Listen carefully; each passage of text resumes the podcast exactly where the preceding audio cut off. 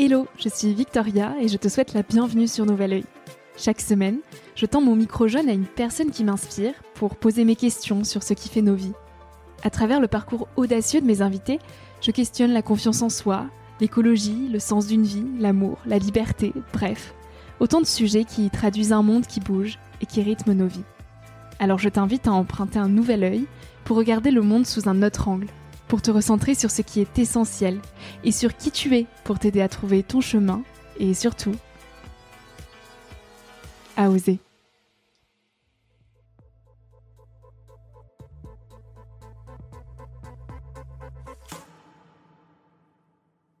Pense qu'il y a des choses comme ça, des événements marquants dans une vie qui nous tombent dessus qu'on ne peut pas prévoir en fait, qu'on ne peut pas mentaliser. Ça peut être une rencontre, ça peut être euh, un feu rouge qui passe au vert qu'on n'a pas prévu et qui chamboule toute une vie. Et euh, je pense qu'on a tous plus ou moins ces moments dans une vie et il faut juste euh, ouvrir les yeux pour les voir, leur laisser de la place, chose qu'on a du mal à faire.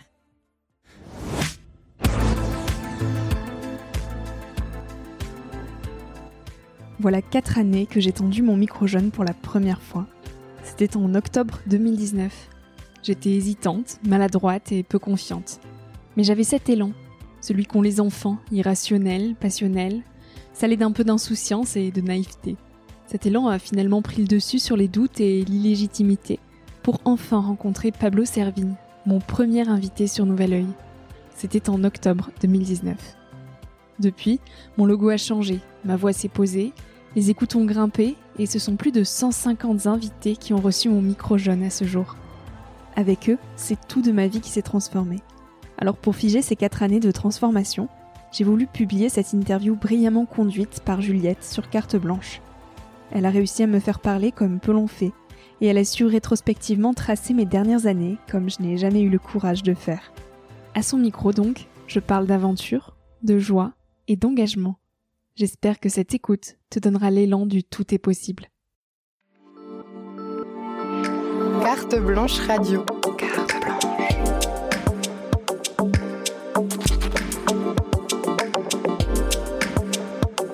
Carte blanche. Bonjour et bienvenue, vous êtes sur Carte Blanche depuis Promenade Sainte-Catherine au cœur de Bordeaux pour un nouvel épisode de Portrait. Aujourd'hui, on reçoit Victoria Guillaumont. Carte blanche. Alors, comment définir Victoria Guillaumont Au début de mes introductions, en général, j'ai l'habitude d'apposer au nom de mon invité un titre qui définit sa compétence ou ses compétences, musicien, chanteur, photographe. Ici, la liberté de Victoria, c'est justement d'aller là où on ne l'attend pas, de voir à travers ses engagements l'opportunité d'explorer, de découvrir, mais surtout d'essayer.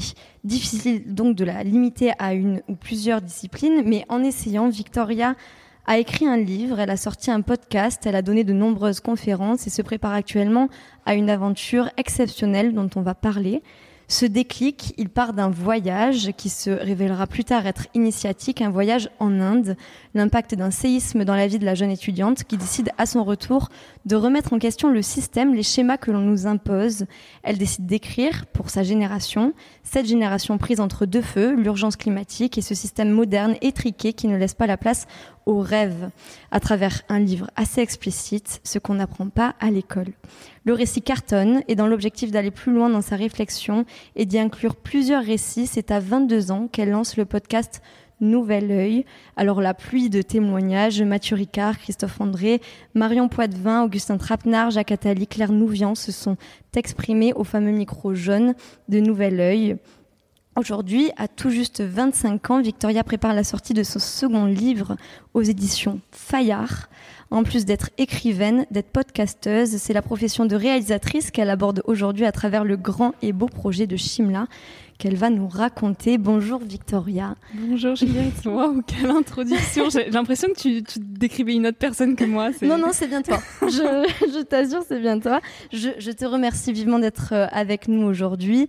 J'aimerais avec toi revenir euh, sur cette question, celle de la pluralité des disciplines que tu abordes via tes engagements, écrire, parler bientôt réaliser. Hmm. Je parlais de liberté, il y a une liberté à tout tenter, à tout explorer. Comment tu l'as cultivée, cette liberté? Oh. Waouh, quelle question.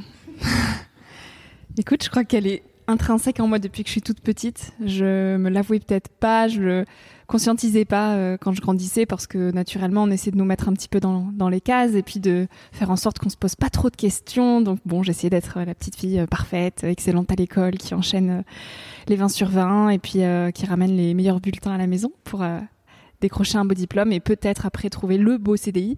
Et donc j'ai jamais vraiment conscientisé cette envie et cette soif de pluridisciplinarité, mais par contre très vite j'ai ressenti comme une un emprisonnement quand on me disait mais qu'est-ce que tu veux faire plus tard? Il faut que tu choisisses un métier, il faut que tu construises ta vie. Moi, toutes ces questions-là, elles me mettaient une pression sur les épaules que j'avais vraiment du, du, mal à supporter et je me demandais comment les gens faisaient pour supporter une telle pression et pour répondre à ces questions. Et ça a été, je pense, les prémices, euh, même pas je pense, c'est sûr, c'est les prémices de mon envie d'aller questionner le monde avec mon podcast Nouvel Oeil euh, pour aller en fait demander ces questions-là à des personnes qui aujourd'hui ont un certain recul sur la vie, qui sont épanouies dans leur engagement, dans leurs rêves, qui ont osé prendre des chemins de traverse pour vivre en liberté. Et euh, donc ça a été un petit peu le, les, les, débuts de tout et, et le, la porte ouverte vers une grande liberté dans ma vie. Mais justement c'est fou parce que tu parles de ce recul, ce recul qui est nécessaire à appréhender son avenir, son avenir professionnel. Comment toi, à 20 ans, on par je parlais aussi de ce, de ce voyage en Inde qui a été quand même assez... Euh, qui a eu un impact fort, Catalyseur. je pense. Voilà, dans cette réflexion. Mais comment ce recul, tu as réussi à l'avoir aussi tôt? Parce que moi, tu vois, ces questionnements, euh, en me renseignant un petit peu sur euh, Victoria Guillaumont, je me suis dit, sont apparus lors de ce voyage qui mmh. a été initiatique. Mais finalement, je découvre maintenant qu'elles ont été là bien avant ce voyage, finalement. Et ce recul que tu as eu, il est assez euh, exceptionnel, moi, je trouve, pour mmh. quelqu'un de, de, ton âge. Je crois que je, je, je crois au destin, en fait. Et je pense qu'on est tous avec euh, un chemin qui nous est prédestiné. Et le mien, j'ai peut-être essayé de l'éviter le plus possible parce qu'il est, vertigineux quand même. C'est l'engagement, c'est devenu le centre de ma vie. Et euh, il est tellement atypique que j'osais pas lui laisser prendre euh, sa place. Mais il est, il est revenu naturellement. En fait, plus j'essayais de le repousser, plus j'essayais de me conformer, plus il me rappelait. Et donc je l'ai toujours eu en moi, je pense. Mais le voyage en Inde, en effet, quand j'avais 18 ans, ça a été euh, une mise à nu en fait. Je pouvais plus regarder ailleurs, je pouvais plus faire semblant, je pouvais plus mettre des masques, je pouvais plus euh, me dire que j'allais construire ma vie de façon parfaite parce que c'était trop fort en fait. C'était plus fort de vivre, d'aller cultiver l'audace et la liberté comme on disait et les projets un peu farfelus euh, pour l'engagement et pour l'éveil des consciences. Et euh, je pense qu'il y a des choses comme ça, des événements marquants dans une vie qui nous tombent dessus qu'on ne peut pas prévoir en fait, qu'on peut pas mentaliser, qu'on peut pas euh, rationaliser. Ça peut être une rencontre, ça peut être euh, un feu rouge qui passe au vert qu'on n'a pas prévu et qui chamboule toute une vie. Et je pense qu'on a tous plus ou moins ces moments dans une vie. Et il faut juste peut-être ouvrir les yeux pour les voir, leur laisser de la place, chose qu'on a du mal à faire. Mmh. Et, et, très jeune, je me suis autorisée à faire la place à, à ces petits moments qui, qui préviennent pas et qui construisent une vie finalement. Qu'est-ce que tu as vu euh, en Inde pendant ce voyage? Qu'est-ce que tu as vu qui a éveillé ta conscience? Leur mode de vie et leur conscience, justement. Parce que j'étais donc euh, pendant deux mois dans les bidonvilles avec des enfants qui n'ont pas nos privilèges et qu'on me présentait toujours comme très pauvres. Et, moi, ça me faisait peur d'y aller, je vais pas mentir. Hein, j'avais j'étais terrorisée à l'idée de partir en Inde. Et c'est justement cette peur qui me, me boostait, je pense, à vouloir y aller. Et en fait, quand je suis arrivée dans ces bidonvilles, oui, j'ai réalisé qu'ils étaient pauvres euh, de la pauvreté qu'on décrit en Occident, c'est-à-dire d'un point de vue matériel. Donc ils n'ont pas tous les privilèges qu'on a, ils savent même pas s'ils vont manger à leur faim ce soir, et bien souvent ils ne mangent pas à leur faim. Mais par contre, ils ont une autre richesse qui est celle du partage, de la profondeur des échanges, des valeurs, des vraies valeurs. Euh, et de l'amour surtout. Et moi, ça, ça m'a poignardé, je pense, de voir des, des yeux aussi profonds, aussi purs, euh, dans lesquels on peut se, se, perdre de confiance de suite. On, se pose beaucoup moins de questions qu'on peut se poser en France, par exemple. En tout cas, moi, ça a été le cas. J'avais moins peur de, de de pas être à la hauteur ou de pas porter le masque qu'il faudrait que je porte ou et en fait je me suis complètement détachée du regard des autres en tout cas en grande partie grâce à ce voyage parce que j'ai compris que des gens pouvaient nous accepter tout simplement tel qu'on était à vide à nu nous-mêmes au naturel et, et je crois que c'est ce qui m'a profondément bouleversée en fait de voir cette autre facette de la réalité que je connaissais pas avant. Tu t'adresses à la génération des millénials, c'est-à-dire à cette génération qui, je le disais, donc est prise entre deux feux, l'urgence climatique et puis euh, ce système qu'on lui impose qui est assez euh, comment dire, euh, assez euh, bah, désuet finalement. Mm. Comment, euh, comment tu as réussi à trouver aussi cette légitimité pour toi-même te dire, et c'est une question qui est importante, toi-même te dire, je vais pouvoir m'adresser à cette génération. Comment ça s'est déroulé exactement ce récit, ce raisonnement de voilà, de chercher effectivement d'aller au-delà et de s'adresser à ces personnes qui qui ont les mêmes problématiques finalement, mm. c'est-à-dire chercher un, un, un, avenir dans toutes ces conditions qui sont plutôt instable aujourd'hui Ouais. Ben écoute, cette question de légitimité, je me la pose toujours. J'ai toujours un énorme syndrome de l'imposteur. Je me demande pourquoi je fais ça. Je me dis toujours que d'autres personnes le feraient bien mieux que moi et que c'est pas mon rôle de le faire. Mais je, je crois que l'engagement, c'est quelque chose de très viscéral qu'on ressent en soi et qu'on mhm. ne contrôle pas en fait. Et, et pour moi, c'est presque urgent en fait. Quand tu comprends les enjeux qui sont ceux de notre époque et que et que tu vois à quel point en fait l'éveil ça peut transformer à la fois nos vies personnelles et plus largement euh, l'état du monde. Aujourd'hui ben tu peux pas faire autrement que d'essayer de porter ton engagement même si c'est maladroit même si euh, d'autres personnes effectivement le feraient mieux que moi ou que nous. Tu, tu, le fais quand même parce que tu te dis que ça restera une petite graine et, et qu'importe ce que penseront les gens. Et... mais au contraire en plus c'est un véritable appel à essayer. C'est ce que je disais c'est une ode à, à à, tenter, mm. à essayer. Et c'est ça ce que ça montre. Et j'ai l'impression que c'est vraiment euh, un des apprentissages, c'est de d'essayer d'écrire, mais de, mm. de, réussir à écrire parce que vraiment, tu as eu, en plus on en parlera plus tard, une reconnaissance qui est extrême, c'est-à-dire tu as signé aux éditions Fayard. Oui, c'est fou, je quand même... toujours pas. Oui, c'est ça, c'est une belle reconnaissance. Et quand je parle effectivement de légitimité, c'est plus pour dire tu as réussi, je pense, à, à, à nous donner, euh, à nous, cette légitimité à mm. tenter. C'est bah, en effet, ode à oser. Ouais, c'est une ode où tout est possible, t'as raison. Et c'est une phrase qui peut paraître un peu bateau, tu vois, ce tout est possible. Et puis on parle beaucoup de méritocratie ou de, de personnes qui sont plus ou moins aidées dès la naissance. Et, et je crois que je suis, euh, en tout cas en toute humilité, peut-être un exemple de de oui, tout est possible et en fait on n'a pas besoin d'avoir un carnet de contact bien chaud, d'habiter à Paris, d'avoir euh, des ministres euh, dans notre carnet d'adresse pour en fait réaliser des choses folles et assez euh, immenses qui nous dépassent. Parce que mes parents sont agriculteurs, j'ai grandi là voilà à 40 minutes de Bordeaux au fin fond de la campagne. Et en fait je me suis donné les moyens de vivre tout ce que je vis. Et certains disent elle a de la chance, mais cette chance, je suis vraiment allée la chercher. Il y a beaucoup, beaucoup, beaucoup de travail et de sacrifices derrière tout ce que je fais aujourd'hui. Et euh, je pense même que c'est quelque part le sacrifice d'une vie, quoi. Euh, mais, mais, mais je crois beaucoup en la force de la persévérance. En tout cas, les choses ne tombent pas du ciel. Et je dis toujours que si je le fais, tout le monde peut le faire. Et c'est aussi un message que j'ai envie de faire passer. De euh, voilà, on peut sortir de la campagne, avoir des rêves euh, plus forts que soi et, tout, tout faire pour les réaliser. Même si je conscientise qu'il y a une part de chance aussi, mais je crois aussi euh, à une forme beaucoup plus spirituelle de la chose qui est que quand on est pleinement aligné avec ce qui est juste pour nous, les, les, les pièces du puzzle s'alignent en fait assez magiquement. C'est trop beau de voir ça. Mais tu en parlais et, justement il y a ce ton euh, qui aide, il y a cette légitimité que tu as eue qui a aidé énormément mm. et il y a ce ton qui aide, c'est ce ton de cette transparence mm. que tu as à dire autant qu'un projet te sert, autant qu'il est euh, galvanisant, mais autant qu'il est difficile. Et je crois que c'est euh, un discours aussi qui a été assez rare. qu'on nous a pas forcément montré, mais ce ton, il est extrêmement aidant justement pour cette génération. Ben, merci de le souligner et je suis heureuse que ça se ressente parce que justement, je sais que ça peut être très culpabilisant de voir euh, toujours les réussites et un petit peu la face euh, émergée de l'iceberg. Mm. Et mais en tout cas, ça a été euh, autant des inspirations de voir des personnes réaliser des projets grandioses autant une inspiration que parfois une perte de confiance en moi où je me disais mais de toute façon j'arriverai jamais à, à, faire ça de cette façon-là, moi je suis personne à côté, etc. et où ça peut peut-être freiner. Et du coup moi j'ai vraiment à cœur de mettre justement cette euh, humanité derrière ce que je peux faire et de, de, de faire transpirer le fait que j'ai, je suis remplie de doutes en permanence et que, et que j'hésite toujours, que, que voilà je, je, je peine à faire ce que je fais, qu'il y a toujours des difficultés, que Fayard je suis tombée pas tombé dessus en un claquement de doigts, mais qu'il y a eu vraiment de longs mois de doute et de remise en question avant d'arriver chez eux.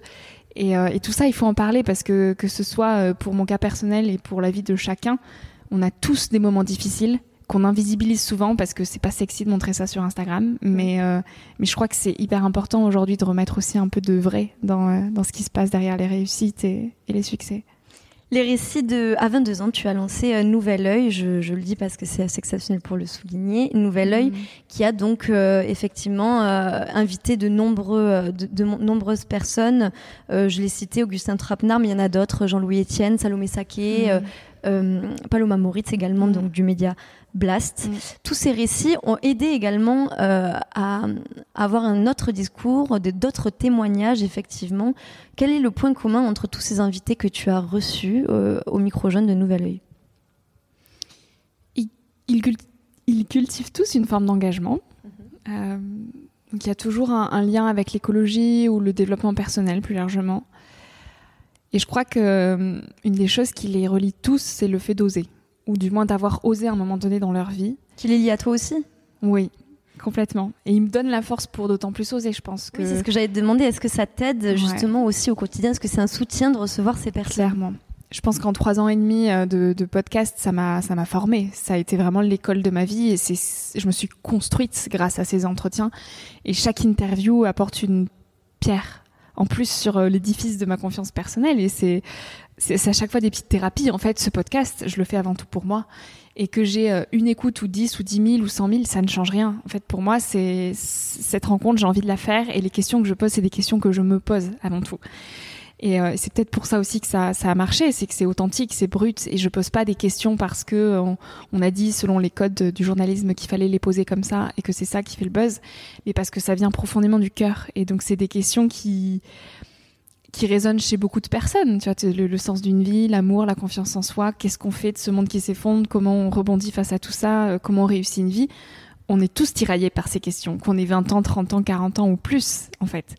Et, je crois que c'est ça qui, a fait que, en tout cas, qui m'a donné l'énergie pour euh, oser continuer et, faire euh, voilà, 154 interviews jusqu'à aujourd'hui.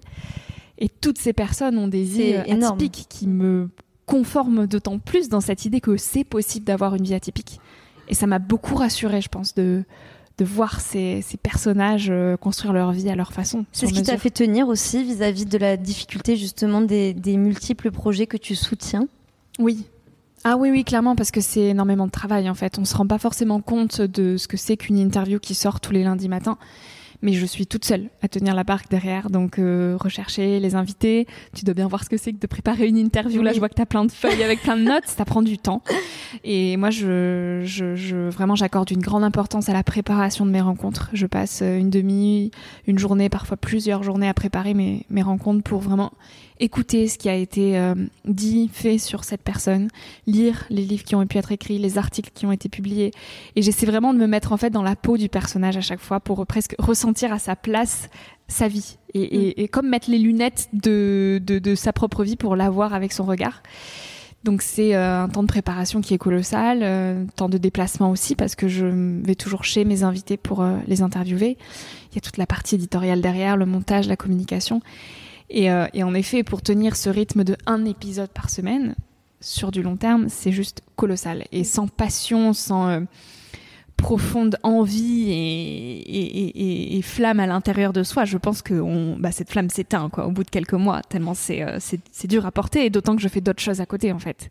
Mais c'est dur à porter, et puis c'est si, c'est assez fou parce que on n'a pas parlé du côté programmation, mais tu dis voilà, euh, euh, moi je suis née dans un milieu où j'avais pas forcément un carnet d'adresses, mais tu as réussi à toucher des personnes, hmm. ce qui est euh, fou.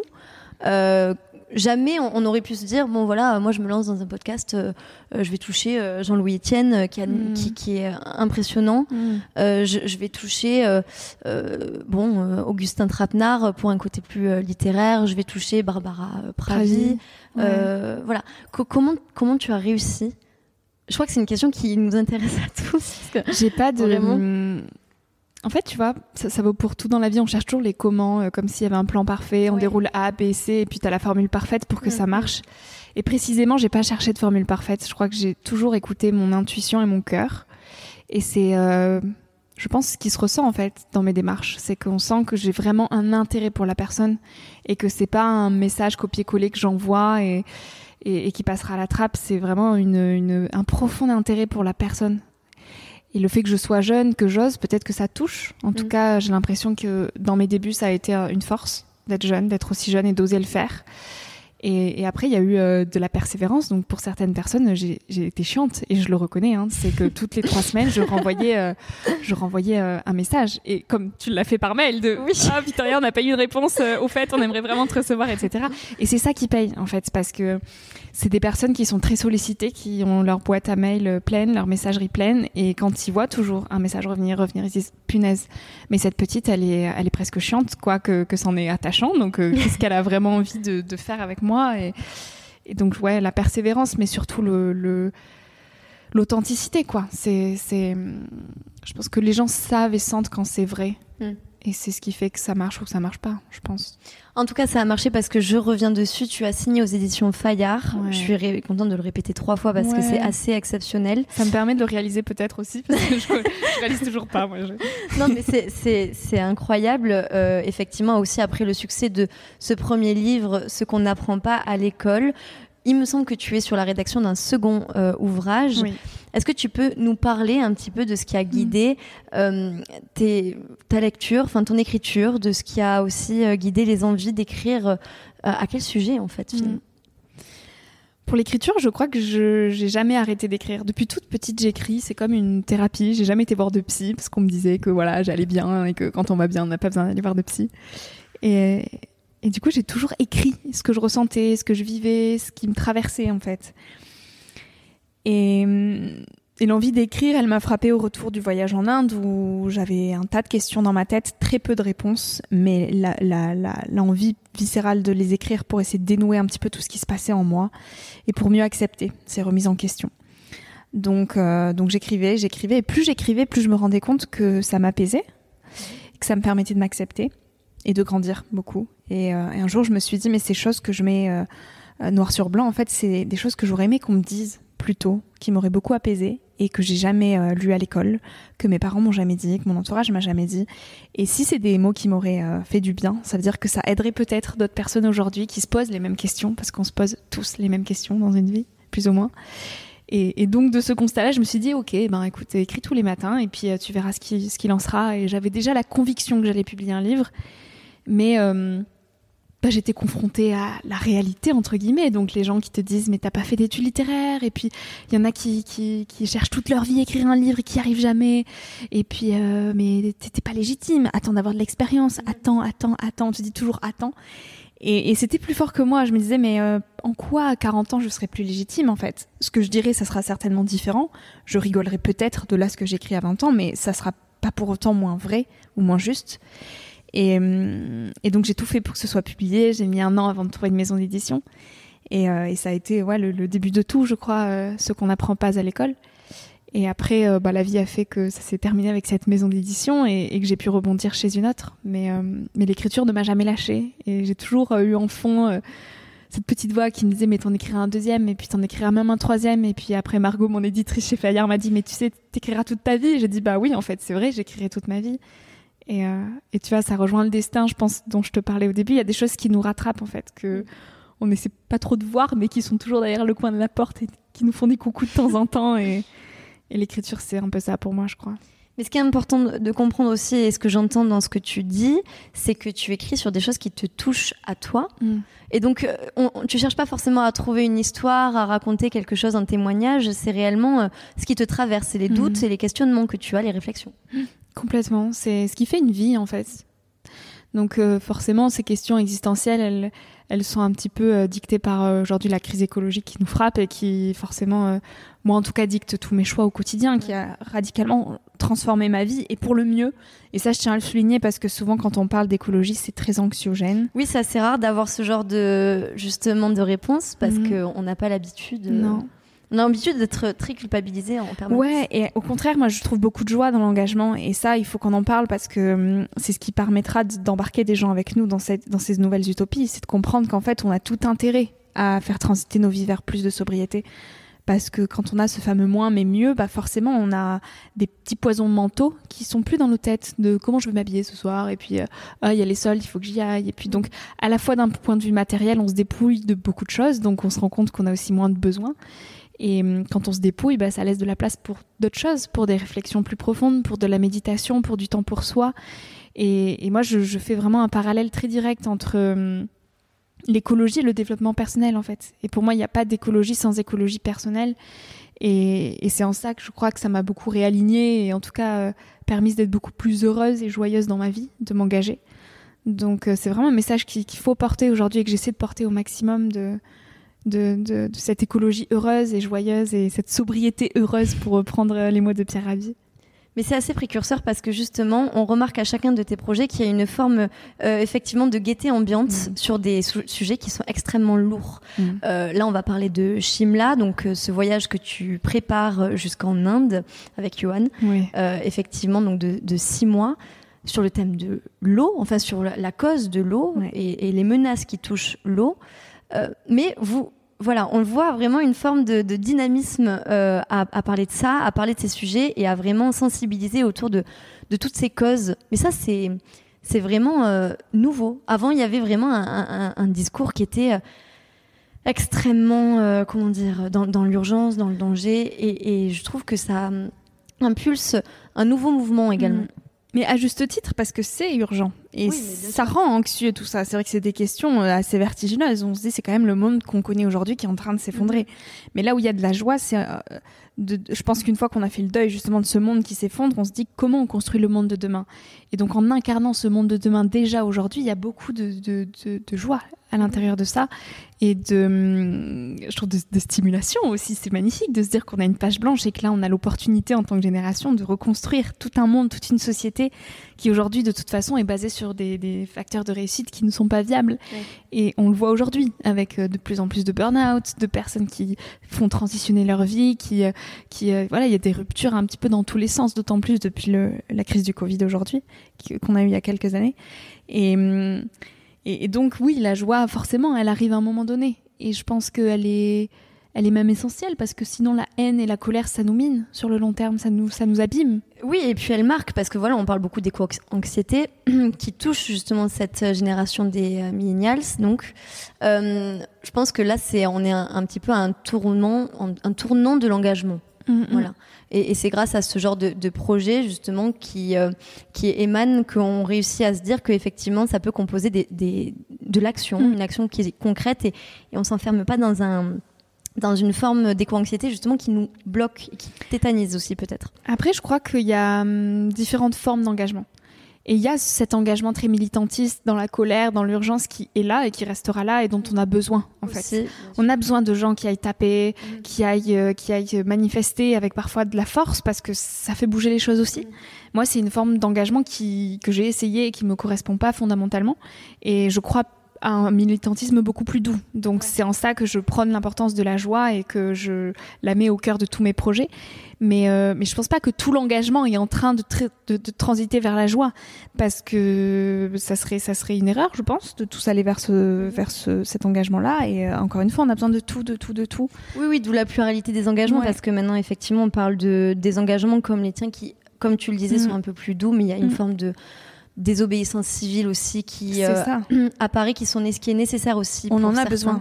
On en a besoin. Dans tous les milieux, de toutes les formes, on a besoin de tout le monde et il n'y a pas Mais de c'est tout le débat aussi. C'est ce que agir aujourd'hui, c'est désobéir.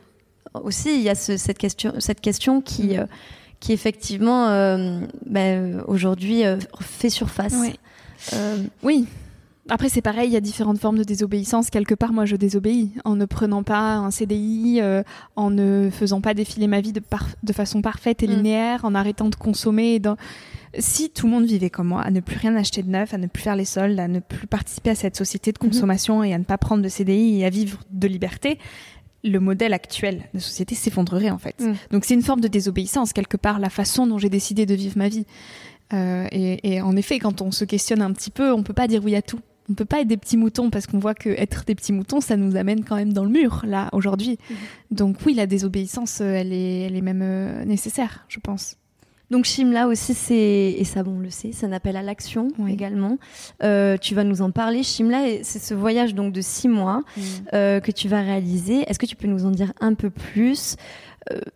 Vous avez quand même, et ça je le souligne, eu un financement un participatif énorme, il me semble, de 21 000 euros. Mm je, le souligne parce que vraiment, il y a une cohésion, il y a, quand même une forme de soutien autour de, ce projet qui est, euh, au-delà des espérances. Et, Ah, c'est- euh, et je trouve que ça, ça donne de l'espoir. Ah tellement, t'as mis le mot, c'est de l'espoir. Vraiment quand on a vu l'engouement qu'a pris le projet et la façon dont tout le monde s'en est emparé, on s'est dit mais waouh, en fait c'est pas juste le projet de Johan et Victoria, c'est le projet de tout le monde et c'est trop beau de voir la cohésion qu'il peut y avoir derrière. Et du coup j'en profite pour remercier tous les donateurs et donatrices qui ont pris part au projet parce que c'est sans ça on pourrait pas partir en fait. Donc euh, on a euh, on a ouais cette campagne de financement participatif qui euh, a été un vrai un vrai soutien. On a des sponsors aussi qui nous soutiennent. Et euh, oui, ça fait un an hein, qu'on prépare ce projet. Donc, euh, en quelques mots, on, rejoint l'Inde sans prendre l'avion pour euh, faire un documentaire sur les enjeux de l'eau dans le monde. Donc, on va traverser toute l'Europe, euh, ensuite la Turquie, l'Égypte, l'Arabie Saoudite, Oman. Ensuite, on va traverser toute la mer d'Arabie en faisant du bateau stop. Euh, puis, on remonte toute l'Inde. Et après, pour le retour, c'est encore un, un petit point d'interrogation. On espère arriver à rejoindre la Russie et à rentrer par le transsibérien. Euh, donc voilà, on part dans, dans trois semaines et ça me paraît irréel. C'est- fou. Et vous partez donc le 29 septembre. C'est ça. Voilà, date que vous avez révélée euh, ce, Ce matin. Euh, pendant tout ce pendant tout ce périple, vous allez soutenir, enfin en tout cas vous allez aller à la rencontre des personnes et surtout des projets euh, qui guident les pays à travers euh, à travers euh, l'eau aussi cette cause. Est-ce que tu peux nous en dire un peu Ouais. plus? Comment vous avez réussi à cibler? Est-ce qu'il y a déjà une préparation en amont? Oui, il y a une grande préparation en amont. On a, vraiment identifié des projets locaux dans chaque pays euh, qu'on va rejoindre, qu'on va documenter, qu'on va filmer et auxquels aussi on va participer. On a vraiment envie, nous, de ressentir dans notre chair ce que vivent les gens, euh, face à quelles problématiques ils sont confrontés aujourd'hui, comment ils s'adaptent, quelles sont les solutions qu'ils ont trouvées. Donc à la fois, l'idée de ce documentaire, c'est de faire un, un constat sur la situation telle qu'elle est, brute, de l'eau dans le monde aujourd'hui, parce que c'est quand même grave ce qui se passe. On s'en rend pas forcément compte, mais d'où l'intérêt d'avoir voulu mettre le sujet de l'eau en avant, parce qu'on parle de réchauffement climatique, etc. Mais on se rend pas compte que tout est lié et tout part de l'eau. Et, euh, et au-delà de ça, l'eau, c'est des cycles en fait qu'on est en train de complètement bouleverser. Et nous, on a envie de démocratiser et de vulgariser ces sujets-là liés à l'eau, mais aussi de montrer des solutions pour ne pas encore une fois bah, tomber dans, dans le, la léthargie parce qu'on a peur et parce qu'on on nous dit que c'est urgent et que c'est très grave ce qui se passe, mais de montrer oui, il y a des solutions, oui, c'est grave, mais regardez, on vous tend le bras et on agit ensemble. Et ça, on veut vraiment l'incarner avec Johan. Donc chaque pays a sa problématique liée à l'eau qui est identifiée. Donc par exemple en Arabie Saoudite, on va traiter de la désalinisation. En Inde, on va voilà, je veux pas tout tout spoiler, mais on a on a pas mal de projets qui sont déjà identifiés, de personnes locales qui nous attendent et, euh, et ça va être fou, ça va être incroyable. Il y a une autre préparation, celle de la réalisation. C'est une autre discipline là que tu abordes avec euh, le projet de Shimla. Comment tu t'y prépares exactement? C'est intéressant de savoir euh, vraiment que tu vas avoir une, une autre corde à, à ton arc. Ouais. Et alors, comment tu t'es préparé? Est-ce que tu as fait appel aussi à des, à des personnes qui s'y connaissaient déjà, à des professionnels?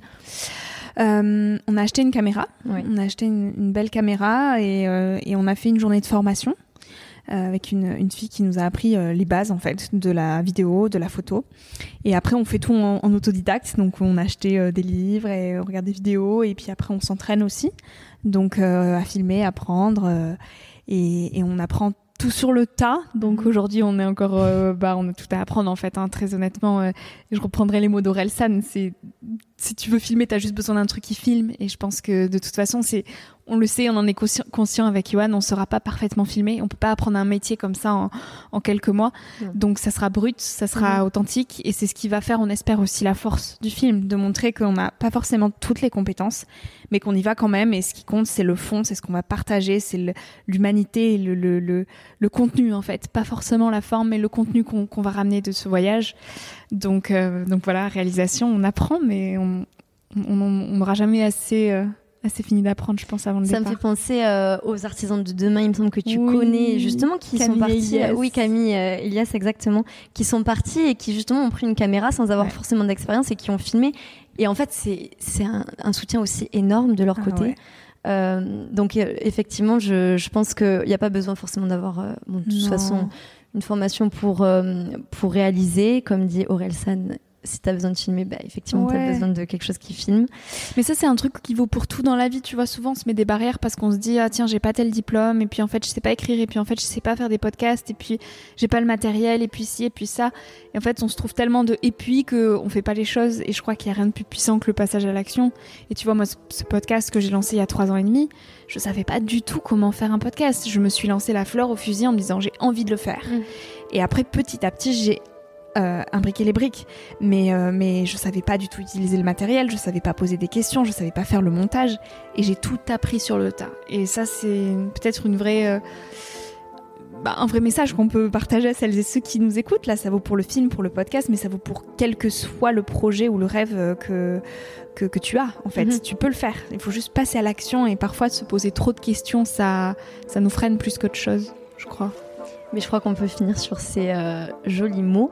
Et puis en plus, la boucle est bouclée parce que je parlais de liberté, effectivement, et là, tu viens exp- d'exprimer euh, euh, bah, du mieux que possible, en fait, la liberté Ouais, et cette liberté d'esprit qui t'a guidé pendant toute cette carrière de podcast, d'écrire. Vraiment, s'il y a quelque chose à retenir de, de cette interview, c'est que il ne faut pas se mettre de barrière, que tout Mhm. est possible finalement. Donc merci, bah, merci Victoria Ouais. vraiment pour ces mots. Euh, merci d'avoir euh, d'avoir accepté cette invitation. Merci d'être venue sur euh, carte blanche pour nous parler donc de ta carrière et puis de ces beaux projets de Shimla. Encore félicitations une quatrième fois pour cette signature aux éditions Fayard. C'est assez Cinquième fois. cinquième fois. non mais je voulais. Merci beaucoup Merci Juliette, c'était trop chouette, merci. Merci d'avoir écouté l'épisode jusqu'ici. Si ce moment t'a plu, n'hésite pas à le partager, à laisser quelques étoiles sur iTunes et Spotify, ou à faire une story sur Instagram pour que je puisse te repartager. Tu peux aussi me suivre au quotidien et m'écrire sur la page Instagram Nouvel Oeil. Sur le site internet www.nouveloeil-podcast.com, tu pourras aussi t'abonner à ma newsletter. J'y partage des inspirations, des nouvelles, des astuces et des petites choses qui font notre quotidien. En attendant le prochain épisode, je te souhaite de savourer la vie comme il se doit et surtout de faire des choses folles.